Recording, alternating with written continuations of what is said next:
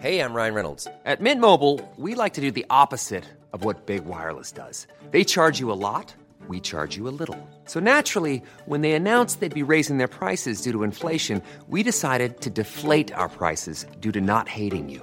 That's right. We're cutting the price of Mint Unlimited from $30 a month to just $15 a month. Give it a try at mintmobile.com slash switch. $45 upfront for three months plus taxes and fees. Promo rate for new customers for limited time. Unlimited more than 40 gigabytes per month. Slows. Full terms at mintmobile.com.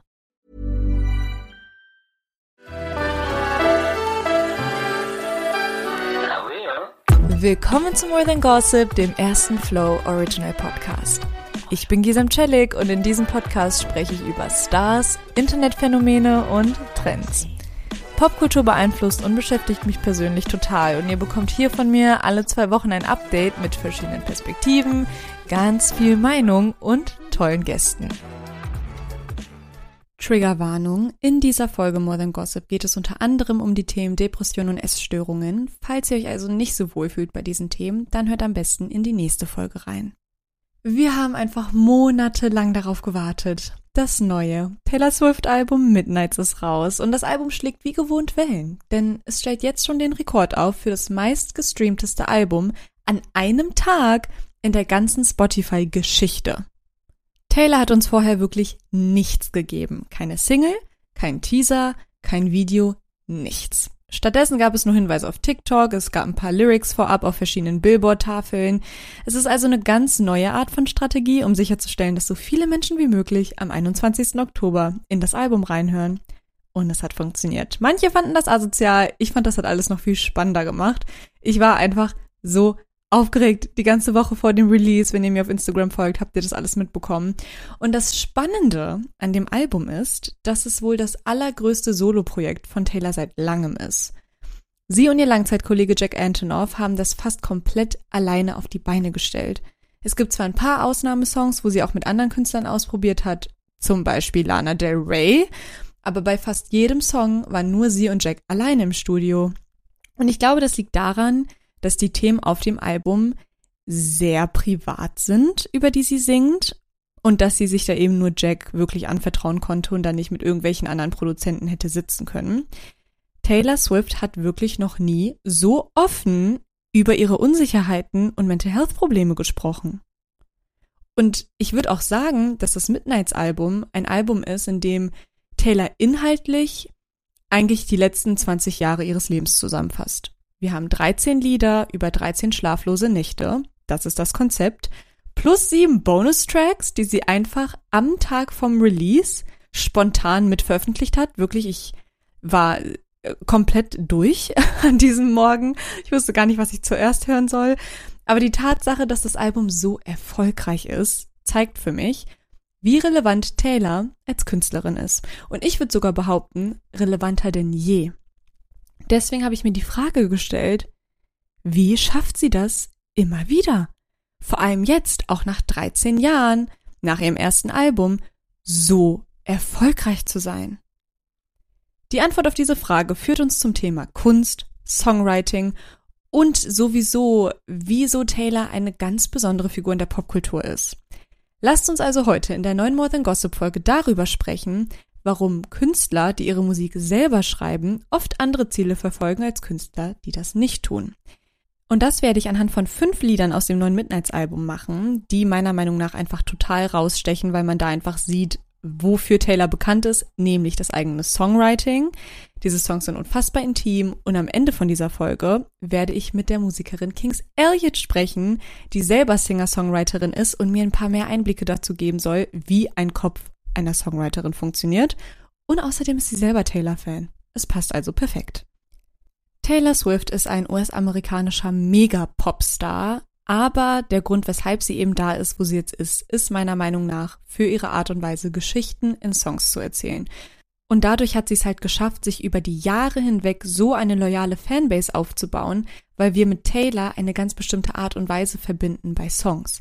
Egal welches Genre es ist, es funktioniert immer, weil ihr Songwriting gleich bleibt. Für mich ist ein Taylor Swift Song ein Song, bei dem ich die Augen zumache und einen ganzen Kinofilm sehe. Sie beschreibt die Farben, sie beschreibt die Protagonisten, sie beschreibt das Umfeld, sie schafft es einfach, Bilder zu malen.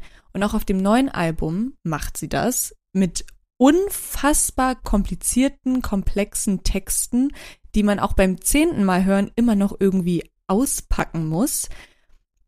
In Taylors Geschichten geht es eigentlich so um die klassischen Themen. Erwachsen werden, sich verlieben, das Herz gebrochen bekommen, teilweise Leute zu verlieren, betrogen zu werden. Was jetzt aber sehr neu ist auf dem Midnights-Album, ist das Thema mentale Gesundheit. Taylor hat noch nie so offen über die Probleme geschrieben, wie sie es jetzt tut. Und das ist sehr, sehr deutlich beim ersten Song, über den ich mit euch sprechen will, der auch eine Single ist, Anti-Hero. Wisst ihr, im ganzen Album Midnights ist es eigentlich so, dass die Lieder super spaßig wirken. Es ist Synthpop, man will dazu feiern und tanzen. Und dann beim Hinhören und auch beim Textlesen bemerkt man dann erst, damn, das sind echt deprimierende Texte. Taylor geht's dir gut. Und Antihero ist das perfekte Beispiel dafür. Es wirkt so, als könnte man voll abgehen vom Sound her und ne, wenn man das in der Küche hört, dann will man tanzen. Aber eigentlich führt Taylor uns in dem Song durch ihre ganzen Unsicherheiten. Meine Lieblingsteil in dem Song ist When my depression works the graveyard shift, all of the people I've ghosted stand there in the room. Das ist das erste Mal, dass Taylor das Wort Depression direkt benennt. Sie sagt, wenn ihre Depression nachts hervorkommt, stehen plötzlich alle Menschen aus ihrer Vergangenheit im Raum. Wir kriegen einen sehr intimen Eindruck darüber, wie Taylors Kopf funktioniert, Sie erzählt später im gleichen Song auch, dass sie manchmal einfach darüber nachdenkt nachts, dass ihre Kinder später wahrscheinlich voll die Arschlöcher werden, die Podcasts über ihr Privatleben machen und sie für Geld umbringen. Also sehr, sehr bizarr und auch sehr, sehr traurig. Sehr, sehr traurig ist auch der nächste Song, über den ich mit euch reden will, nämlich You're on Your Own Kid. Das ist der fünfte Track auf dem Album und die Taylor Swift-Fans wissen es unter uns. Der fünfte Song auf jedem Album steht in Taylors Diskografie immer für den traurigsten Song. Und auch hier bei You're on Your Own Kid, man hört den Song, er ist super schnell, er erzählt so viel, man, man checkt eigentlich gar nicht, dass Taylor in diesem Song ihre ganze Lebensgeschichte zusammenfasst. Wie sie früher aus ihrer Heimatstadt raus wollte und angefangen hat, Songs auf dem Parkplatz zu schreiben und wie sie für ihren Traum kämpfen musste und alles aufgeben musste. Und während des Songs versucht sie irgendwie ihr inneres Kind zu heilen. Sie spricht über ihre Unsicherheiten und wie ihre Essstörung eigentlich immer Teil von ihr war. Das erste Mal redet Taylor offen darüber, dass sie immer geschaut hat, wer auf der Party ist dünner als sie. Und als sie es dann in Hollywood geschafft hat, da hat sie sich dann erst recht runtergehungert. Sie singt I gave my blood, sweat and tears for this. I hosted parties and starved my body like I'd be saved by a perfect kiss. The jokes weren't funny. I took the money. My friends from home don't know what to say. Und wie gesagt, dieser Text klingt deprimierend, aber sie singt es wirklich in dem Song so, als wäre das ein absoluter Club-Hit. Sie fasst einfach zusammen, was sie alles dafür gegeben hat, da zu sein, wo sie jetzt ist. Und ich glaube, sie probiert hier vor allem auf die Era 1989 anzuspielen. Das war ja somit das größte Hoch ihrer Karriere, wo sie aber auch am allerdünnsten war und auch sehr, sehr viele Partys aber immer gehostet hat und dass ihre ganzen Freunde von zu Hause gar nicht mehr wissen, was sie dazu sagen sollen, weil Taylor einfach so fertig ist mit allem. Der dritte Song, über den ich reden will, ist Sweet Nothing, weil was sich auch über das ganze Album erstreckt, ist, wie sehr Taylor darunter leidet, nicht als normale Person gesehen zu werden. Sie denkt, dass sie immer zu viel Raum einnimmt in einer Gruppendynamik, weil sie Taylor Swift ist und auch so gesehen wird und deswegen auch immer eine bestimmte Erwartungshaltung besteht. Aber bei ihrem Freund, Joe Alvin, mit dem sie seit sechs Jahren zusammen ist, und ehrlich gesagt glaube ich auch, dass sie verlobt sind, aber ein anderes Thema. Bei ihm wird sie einfach als normal gesehen. Er erwartet nichts von ihr, sondern er liebt sie einfach so, wie sie ist. Meine Lieblingsteile ist On the way home, I wrote a poem. You say, what a mind, this happens all the time. Wie süß ist diese Zeile? Sie sagt, dass sie auf dem Rückweg äh, von irgendwo sind sie gerade nach Hause gegangen, hat sie ihm einfach ein Gedicht vorgelesen, was sie geschrieben hat und er ist einfach so richtig begeistert und denkt sich, wow, was hast du für einen tollen Kopf? So, wie süß. Naja, den Song haben die beiden übrigens auch zusammengeschrieben. Also ihr seht, sehr intim ist dieses ganze Thema Songwriting. Und damit kommen wir auch zum vierten Song. Weil dieses Album ist nicht nur sehr, sehr intim, sondern auch sehr viel Gossip. In diesem Album habe ich einfach alles Mögliche herausgefunden über Taylor, bei dem ich gar nicht wusste, dass ich es herausfinden muss. Zum Beispiel bei dem Song High Infidelity. Midnights ist das erste Album, wo Taylor mal wirklich über ihre damalige Beziehung mit Calvin Harris spricht. Das hat sie einfach nie gemacht und jeder von uns dachte sich so, hä, was ist da bitte passiert? Das war deine erste lange ernste Beziehung und es gibt keinen Song über Calvin Harris. Was ist da bitte los? Deswegen war ich jetzt sehr geschockt, dass es jetzt kommt. Wir haben einmal den Song Bejeweled über Calvin Harris, über den spreche ich jetzt aber nicht. Ich spreche über den zweiten Song über Calvin Harris, nämlich High Infidelity. Und er beleuchtet die verschiedenen Nuancen vom Fremdgehen. Denn es scheint so, als wären Calvin und Taylor sich gegenseitig am Ende ihrer Beziehung nicht ganz treu gegenseitig gewesen. Und ich finde diesen Song so wichtig, weil er halt zeigt, wie unperfekt Taylor ist. Dass Taylor Fehler macht, dass sie sich in Grauzonen befindet und dass sie sich bis heute dafür fertig macht. So. Und damit kommen wir auch zum fünften Song. Mein Lieblingssong und der einzige Song, wo ich wirklich Tränen in den Augen hatte. Would have, could have, should have. Nummer 19 auf dem Album, also es ist sozusagen auf der Deluxe-Edition. Es passt gut, dass das der Track Nummer 19 ist, weil Taylor über ihren Lebensabschnitt spricht, in dem sie 19 Jahre alt war. Taylor singt hier über ihre frühere Beziehung mit John Mayer. Sie war 19, er war 32. Wisst ihr, das war zu so einer Zeit, wo keiner das so richtig komisch fand, diese, diesen Altersunterschied. Ich meine, mittlerweile würden die Leute schon direkt sich denken, ähm, ist das nicht ein bisschen seltsam? Aber damals war das halt normal. Und Taylor hat dann mit 20 einen Song rausgebracht, der hieß Dear John, in dem sie eben angedeutet hat, dass John sie ausgenutzt hat, aber es ist eher ein trauriger Herzschmerzsong. Aber also keiner hat so richtig verstanden, wie schlimm das eigentlich für sie als 19-Jährige war, mit jemandem zusammen zu sein, der so viel älter ist und der das eben auch ausgenutzt hat. Aber jetzt, mit Anfang 30, reflektiert sie die Machtdynamik nochmal ganz anders. Und vor allem mit richtig viel Wut. Sie singt, dass sie die Beziehung bis heute bereut und nicht darüber hinwegkommen kann, auch all die Jahre später, weil sie findet, dass er ihr ihre Jugend genommen hat. Der absolute Gänsehautsatz, den ihr jetzt wahrscheinlich gerade auch überall auf TikTok hört, weil jeder einfach bei diesem Lied so mitfühlt, ist Living for the thrill of hitting you where it hurts. Give me back my girlhood. It was mine first. Also sie sagt, dass sie auch Jahre später die ganze Zeit noch ihn irgendwie treffen will, wo es ihm weh tut. Und dann schreit sie ihm im Song, gib mir meine Unschuld zurück denn sie war zuerst meine.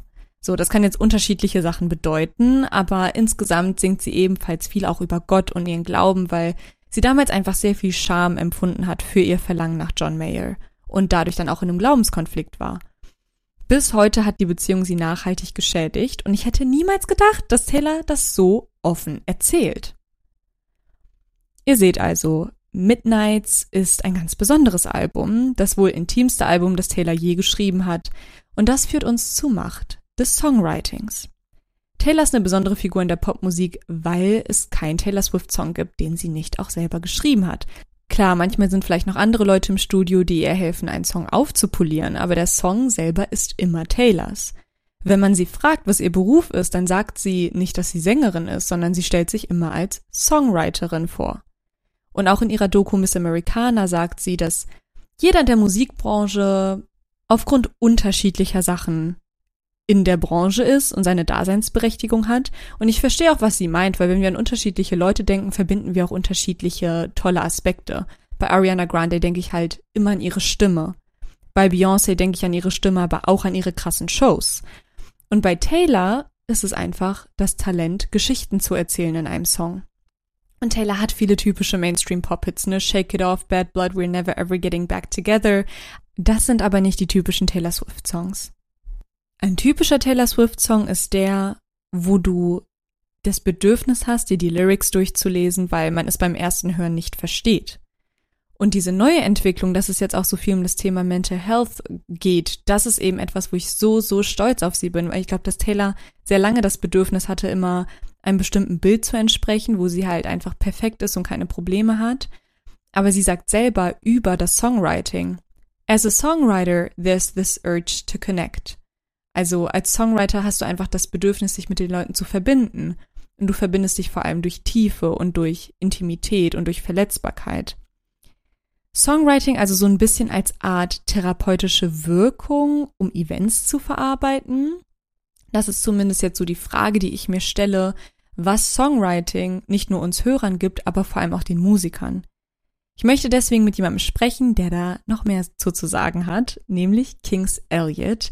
Wenn ich Kings sehe, sehe ich nicht nur die blauen Haare und die blauen Augenbrauen und eine schöne Stimme, sondern vor allem eine Songwriterin. Sie hat gerade erst ihre EP Board of the Circus herausgebracht und ich freue mich jetzt unfassbar darauf, mit ihr darüber zu sprechen, weil diese EP geht auch so richtig unter die Haut. Willkommen, Kings Elliot. Kings, du bist ja jemand, der wirklich sein ganzes Herz in seine Songtexte packt. Also du hast ja mir gerade auch schon gesagt, du hast jetzt erst bei deinem letzten Konzert erstmal voll geheult auf der Bühne. Hast du dir dieses Schreiben irgendwo abgeguckt? Also hast du Songwriter-Vorbilder? Ich habe schon Vorbilder, also Leute, die ich bewundere. Ähm, aber als ich ganz klein war, habe ich irgendwie Britney Spears gehört und ähm, habe dann aber irgendwann rausgefunden, dass sie die Lieder nicht schreibt. Da war ich ja. devastated. dann habe ich dann Max Martin entdeckt und war so, ah, oh, das ist ein toller Songwriter. Und Lana Del Rey, äh, Taylor Swift ist ja eine, ein sehr gutes Beispiel.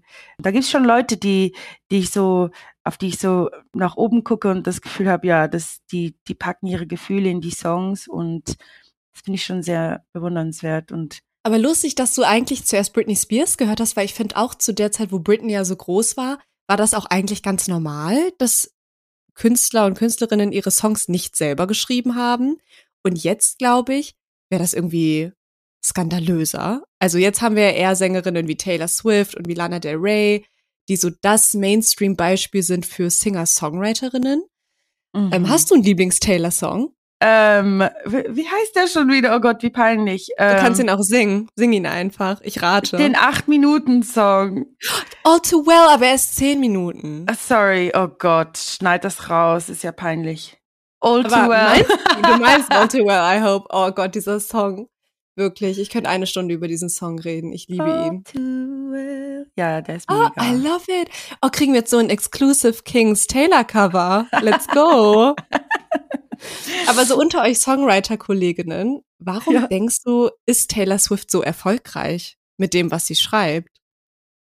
Ich glaube, bei ihr ist es ist extrem ehrlich. Sie hat so ein großes Talent für Melodien und Hooks und einfach, weil das ist ja auch ein mega, ist ja eigentlich separat, da hast du irgendwie das Gefühlstalent, dass du überhaupt deine Gefühle in Worte packen kannst und dann hast du auch noch das Talent, dass du irgendwie Melodien schreibst, die einfach Leute ansprechen und Leute mitsingen können und in einem im Kopf stecken bleiben. Und das ist bei ihr ganz krass. Also die kann das super gut kombinieren.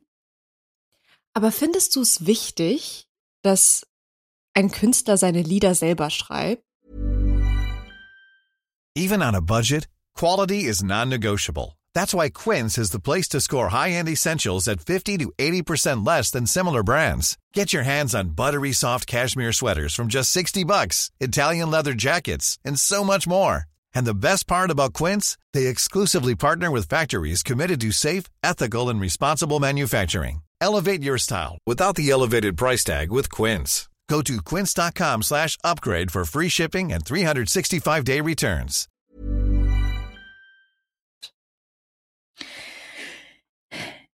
Ich finde jetzt für mich selber das extrem wichtig. Aber ich, ich kenne ja auch extrem viele Songwriter und für die ist es ja auch wichtig, dass es Künstler gibt, die nicht ihre Songs selber schreiben. Also ich finde beides eigentlich wichtig. Ähm, für mich selber wird es jetzt nie in Frage kommen, dass ich meine Songs nicht selber schreibe. Und ich finde halt schon auch manchmal, also wenn es jetzt ganz emotionales Zeugs ist und du hörst das, für mich ist es halt immer so ein bisschen ein kleiner, eine kleine Blase platzt, wenn du so erfährst, dass die das nicht geschrieben haben, weil irgendwie denkst du dann, ah, oh, vielleicht fühlen die das gar nicht so. Aber ich meine, meistens ist es ja auch eine extreme Kunst, einen Song zu nehmen und den so in, zu, zu interpretieren und seinen eigenen zu machen und so viel Gefühl reinzustecken, dass es jeder auch glaubt. Und es kann ja auch, meistens können die ja auch total mit dem identifizieren, auch wenn sie es nicht geschrieben haben. Also ich finde, ehrlich gesagt, finde ich beides ist wirklich wichtig, weil eben es gibt so viele Songwriter, die nicht Künstler sind und die brauchen, die, für die ist es ja auch toll, wenn die Lieder schreiben können und dann an Künstler geben können. Gibt es irgendeinen Künstler oder eine Künstlerin, wo du sagst, okay, die Person schreibt jetzt nicht die Songs selber, aber trotzdem voll die ikonische Person im Entertainment. Ja, ich weiß jetzt nicht, ob das immer so ist, aber ich weiß vielfach bei Rihanna. Die ist ja Stimmt, eine ja. Ikone. Bei Beyoncé ist es auch oft so, dass sie die Songs bekommt jetzt. Ähm, Mm, ja, und die ist ja, stimmt. das ist ja die Königin der Welt eigentlich. Die Königin der Welt. Ja, ich habe nichts hinzuzufügen, du hast recht. Du hast ja gerade schon gesagt, für dich kam das jetzt nie in Frage, dass du deine Songs nicht selber schreibst. Und sowieso war Musik ja immer schon eine große Leidenschaft von dir. Aber wie kam das eigentlich? Also kannst du mir einmal genauer was zu deinem Werdegang erzählen, wie du jetzt zur Singer-Songwriterin Kings Elliot geworden bist? ähm, ja, also irgendwie, glaube ich, so im Kindergarten hat es mal angefangen mit so einfach zu singen. Als ich dann aber irgendwie angefangen habe, ähm, zur Schule zu gehen und gelernt habe zu schreiben, habe ich dann sofort äh, Lieder schreiben wollen. Also ich habe auch immer Englisch mit meiner Mutter gesprochen, weil sie ist ja Engländerin. Und da war das für mich sehr natürlich, auf Englisch zu schreiben. Wenn ich so Fan von was war, wollte ich immer alles verstehen und jedes einzelne Wort wollte ich wissen, was es ist. Und habe dann auch immer ähm, die Songtexte ausgedruckt. habe da auch viel Ärger bekommen, weil ich habe da die die ganze Tinte aufgebraucht und all das Papier. Und das war für mich aber so, ich hatte so einen so Ordner mit all den Songtexten von allen Songs, die ich irgendwie schön fand. Und habe da einfach immer, es hat mich einfach immer mega interessiert. Und ich dachte, das macht jeder. Und als ich dann irgendwie gemerkt habe, dass das irgendwie gar nicht jeder macht, ähm, dachte ich so, ach, vielleicht habe ich so eine intensive Liebe für Musik, die meine Kolleginnen jetzt nicht hatten und habe das dann einfach immer mehr verfolgt und ja, also ich glaube für mich die, der große Schritt war nach London zu ziehen, weil ich bin ja in der Schweiz aufgewachsen. Es war schon ein großer Schritt und ich habe mich dann so Mhm. richtig selber gefunden, als ich dann hier war und mir dann und dann mich entschieden habe, meine Haare blau zu färben und mir einen neuen Namen zu geben, damit ich mir so Mut geben kann, die Lieder überhaupt so in die Welt zu releasen, weil die sind ja so persönlich und ich glaube, zu Beginn war ich einfach, hatte ich so Angst, die rauszubringen und ja, aber London hat mir sehr geholfen, es hat mich so befreit, so von diesem Druck irgendwie so eine Fassade äh, hoch zu behalten. Warum eigentlich blau? Für mich bedeutet Blau Freiheit und Unendlichkeit. Also es klingt jetzt irgendwie kitschig, aber so der Himmel und, und das Meer. Und für mich ist Blau einfach so eine Farbe. Das war auch immer meine, die Lieblingsfarbe meiner Mutter schon immer. Äh, wir hatten so ein blaues Sofa. Und keine Ahnung, für mich ist es einfach so ein Freiheitsgefühl. Ähm, Oh, wie schön. ja. Deswegen liebe ich es, mit Künstlerinnen zu reden, wirklich. Das ist einfach nochmal so eine ganz neue Perspektive. Und ich finde es auch so süß, dieses Bild, was ich gerade im Kopf habe, wie du als kleines Mädchen da mit deinem Ordner auf dem Boden sitzt und dir diese Songtexte anguckst. Gab es irgendeinen Song, wo du dich noch voll dran erinnern kannst, dass du den dann gelesen hast und dir dachtest, wow. Das ist eine gute Frage. Ich habe den Ordner noch, by the way, irgendwo im Keller bei meinem Wirklich? Vater. Ich will den mal, weil ich habe da auch immer Notizen gemacht und Dinge eingekreist und so. Aber das ist echt eine gute Frage, weil das ist schon so lange her. Mein erster Song, an den ich mich erinnern kann, ist von Shakira, Whenever, Wherever. Oh mein Gott, das wollte ich zuerst sagen und dann dachte ich so, ach nee, komm, ich sag was anderes, das müssen mir poetisches. Das ist so lustig. Das war genau, Wirklich? das ist so lustig. Ey, dieser, dieser Song hatte wirklich, ich habe das Gefühl, das ist das erste Mal, dass ich Musik gehört habe. Ey, ich komme gerade überhaupt crazy. nicht klar. Das ist so krass. Das habe ich, das war das, das war der erste Song, der mir in den Kopf geschossen ist. Weil Wie das war, ich weiß auch meine Mutter, weil ich habe meine Mutter dann alles gefragt und da hat sie so, da hat so Texte drin, die sind ja ein bisschen, also so ganz wenig sexuell angehaucht, keine Ahnung. Und ich war so, keine Ahnung.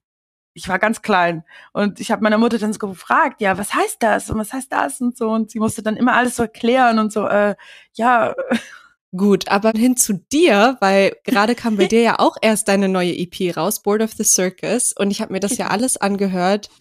Ohne Witz, so schön. Die Musik erinnert mich fast so ein bisschen an Filmmusik, also sehr emotional, sehr bildlich. Und deswegen auch an der Stelle an alle. Hört bitte in diese EP rein. Es ist auch ein sehr ehrliches Album, wo du über psychische Erkrankungen auch singst. Kannst du mir einen Einblick in deinen kreativen Prozess geben? Also wann wusstest du, dass dieses Album entstehen wird und auch entstehen muss? Und wie kamen diese Songs überhaupt zustande? Also erstmal danke dass du für dies, das liebe Kompliment, weil das ist, ähm, ja, also das, die EP bedeutet mir extrem viel und ist komisch, weil bei mir, wir schreiben einfach, also ich bin ja ein, eigentlich fast immer im Studio, wenn ich nicht auf Tour bin oder wenn ich ja sonst keine Termine habe, dann gehe ich ins Studio, weil also ist einer meiner besten Freunde, mit dem schreibe ich ja alle Songs. Also ich erzähle es jetzt so, als wüsstest du das, aber so, mit dem schreibe ich alle Songs und wir komponieren alles zusammen und wir produzieren alles zusammen. Wir mixen das dann auch zusammen. Also es ist irgendwie so ein Prozess von A bis Z, außer das Mastering, das ganz zum Schluss, das, dann, das macht jemand anders. Aber sonst machen wir alles zusammen. Und das schon seit äh, irgendwie drei, vier Jahren. Und ja, also immer, wenn ich eine freie Minute habe, also diese Woche war ich auch die ganze Zeit im Studio, ich gehe auch heute wieder und morgen wieder.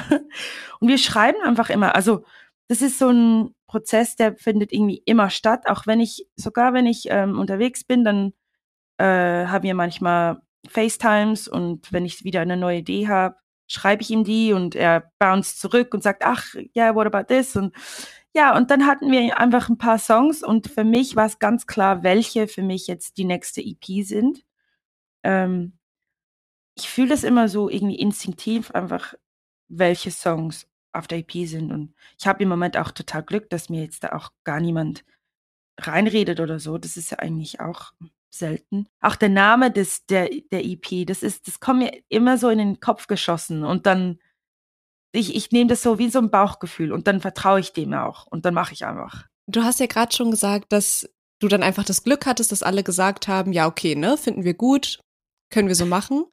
Ja. Aber hattest du das auch schon mal im Studio, dass jemand bei dir im Team gesagt hat, ey Kings, das ist echt zu krass. Also diese Texte, die sind so bisschen zu ehrlich, das können wir so nicht aufnehmen. Wir haben manchmal Momente zusammen, wo wir so sagen, oh, das ist vielleicht ein bisschen extrem. Das lassen mhm. wir jetzt vielleicht.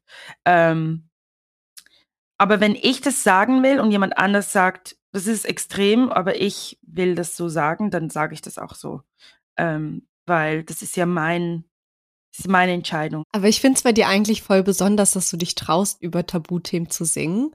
Auch bei deinem Song Ashes by the Morning, da thematisierst du ja auch deine Borderline-Diagnose. Mhm. Ist der Prozess des Songwritings bei dir so wie eine Art Therapieersatz oder hilft dir das irgendwie auf eine bestimmte Art und Weise oder was genau macht das dann mit dir, solche Themen auch zu behandeln in Songs?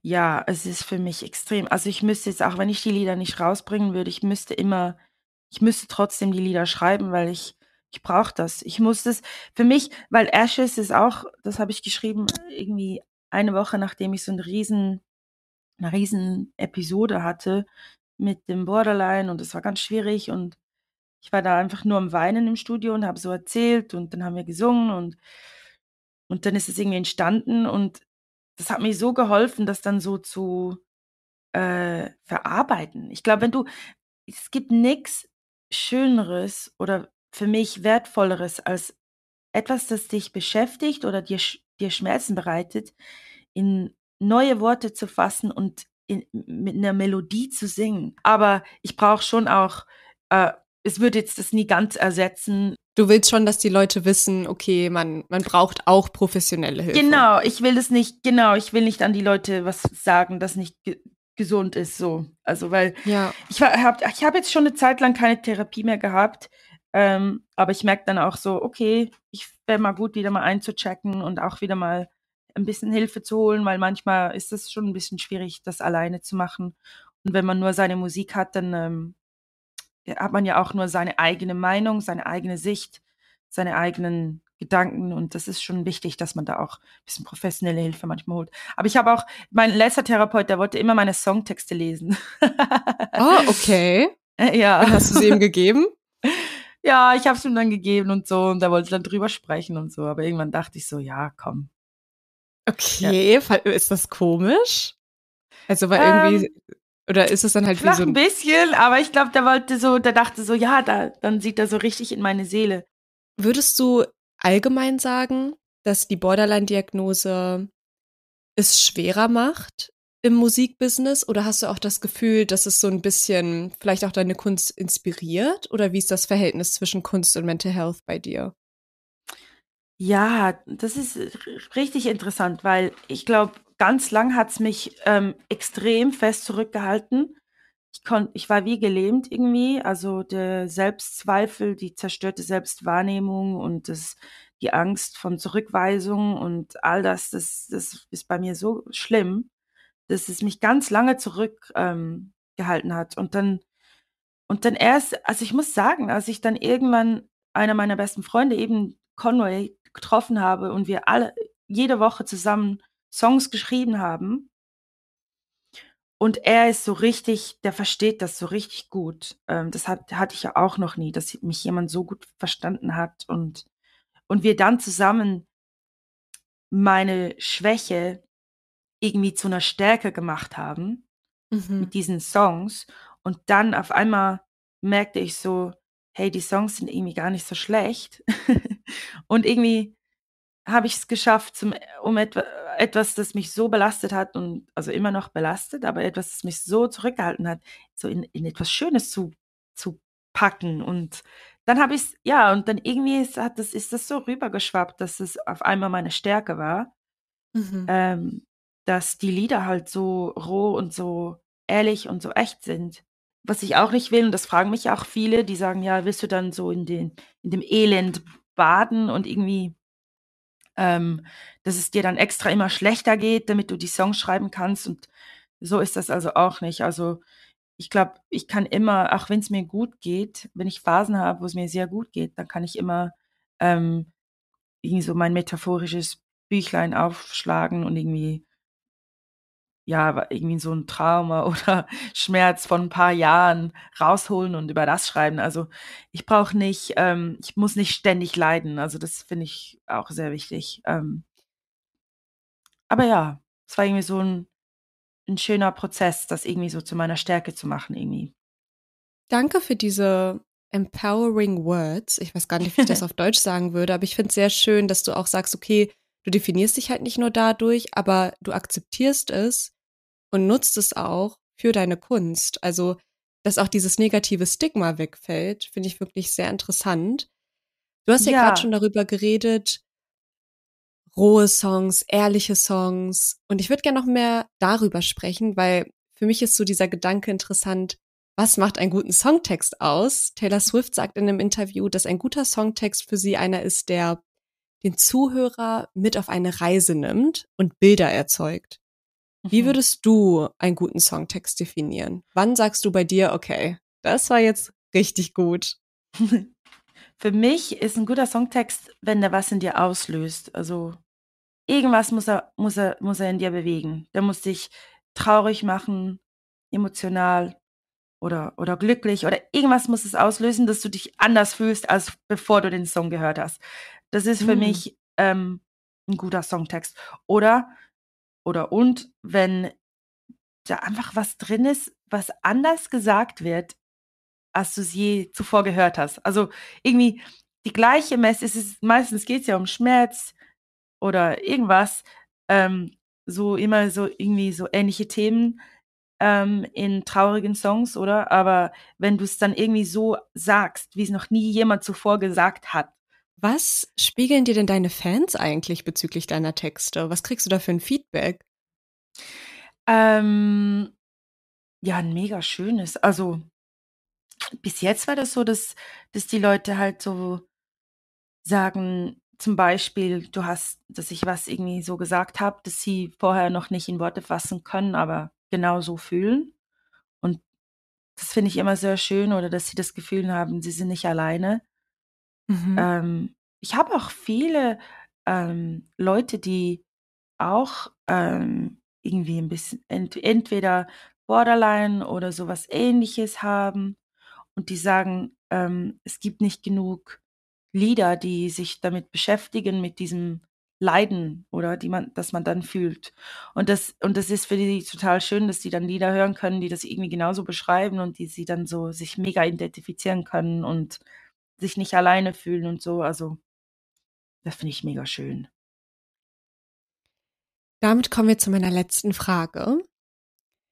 Kings seine zweite EP ist jetzt raus. Du warst gerade erst mit den Imagine Dragons auf Tour. Du kommst gerade erst vom Reeperbahn Festival, weil du da performt hast. Also man merkt, du machst sehr viel richtig und du berührst die Menschen. Welchen Tipp hast du an die Menschen, die das jetzt gerade hören und auch gern anfangen wollen, Songs zu schreiben? Ja. Erstens, danke, das ist mega lieb von dir. Und zweitens, ähm, ich würde sagen, dranbleiben. Also es ist mega doof, so das so zu sagen, aber bei mir war das ja auch ein bisschen steinig ähm, jetzt bis hierhin und ich habe immer gekämpft für das, was ich, was ich mir, äh, was ich mir immer gewünscht habe, also das und zwar Sängerin zu sein und Musik zu machen und obwohl immer wieder Leute mir gesagt haben, nein und sing doch auf Hochzeiten oder mach doch das oder das, du, du wirst immer Leute Leuten begegnen, die dir sagen, dass du das nicht machen kannst. Und ich glaube, ganz wichtig ist, dass du einfach immer dran bleibst und dass du das machst, was du das, wenn du das Gefühl hast, du kannst es, dann kannst du es auch. Ähm, du musst einfach immer weitermachen. Und ich glaube, auf dich selber hören. Das Bauchgefühl ist ganz, ganz wichtig, ähm, weil niemand anders weiß, was du in deiner Kunst sagen möchtest. Das weiß gar niemand, weil das, das habe ich auch oft gehabt, dass mir jeder immer reinschwatzen will. Reinschwatzen, das, das ist, glaube ich, Schweizerdeutsch, äh, reinreden will, schon seit ganzem Anfang. Und es war ganz wichtig, dass ich mich da selber einfach auf mich selber höre. Kings, vielen Dank für diese Einblicke in die Singer-Songwriter-Szene. Ich fand es wirklich oh. unfassbar interessant und ich wünsche dir wirklich für deine berufliche Zukunft, für deine persönliche Zukunft, für alles Zukünftige ganz, ganz viel Erfolg. Oh, ich liebe einfach das Gehirn von Künstlern. Ich finde die so, so kreativ. Und vor allem das Gehirn von Singer-Songwritern, also Künstlern, die auch wirklich das Bedürfnis haben, alles selber zu schreiben und auch nur deswegen Musik machen, finde ich sehr mutig. Über Themen zu sprechen, über die man vielleicht so gar nicht reden würde, aber bei denen man dann irgendwie so richtig ermutigt ist, Musik darüber zu machen. Ich glaube, Songwriter schaffen es, ein, ein Stimmrohr für so viele von uns zu sein. Sie kriegen es hin, Emotionen in Worte zu fassen, für die wir vielleicht gar keine Worte haben. Ersetzt Songwriting eine Therapie bei wirklichen Problemen? Nein. Aber Songwriting schafft es trotzdem, Themen zu enttabuisieren und einfach dafür zu sorgen, dass wir uns weniger alleine fühlen. Songwriter treffen einfach nochmal einen ganz anderen Nerv bei uns. Und deswegen sind Leute wie Kings Elliot so wichtig. Und ich denke, das wird auch belohnt, wie wir an Taylor Swift sehen. Ohne Songwriting wäre Taylor jetzt nicht da, wo sie ist. Und ich finde, das spricht genug dafür, weshalb Songwriting eben so bedeutsam ist. Danke fürs Zuhören. More Than Gossip ist ein Flow Original Podcast. Wenn ihr Fragen, Anmerkungen und Themenwünsche habt, schreibt mir gerne bei Instagram oder TikTok. Die Links sind in der Podcast-Beschreibung. Lasst auch gerne ein Abo und eine Bewertung da und teilt es mit allen Leuten, die ihr kennt. Ich freue mich.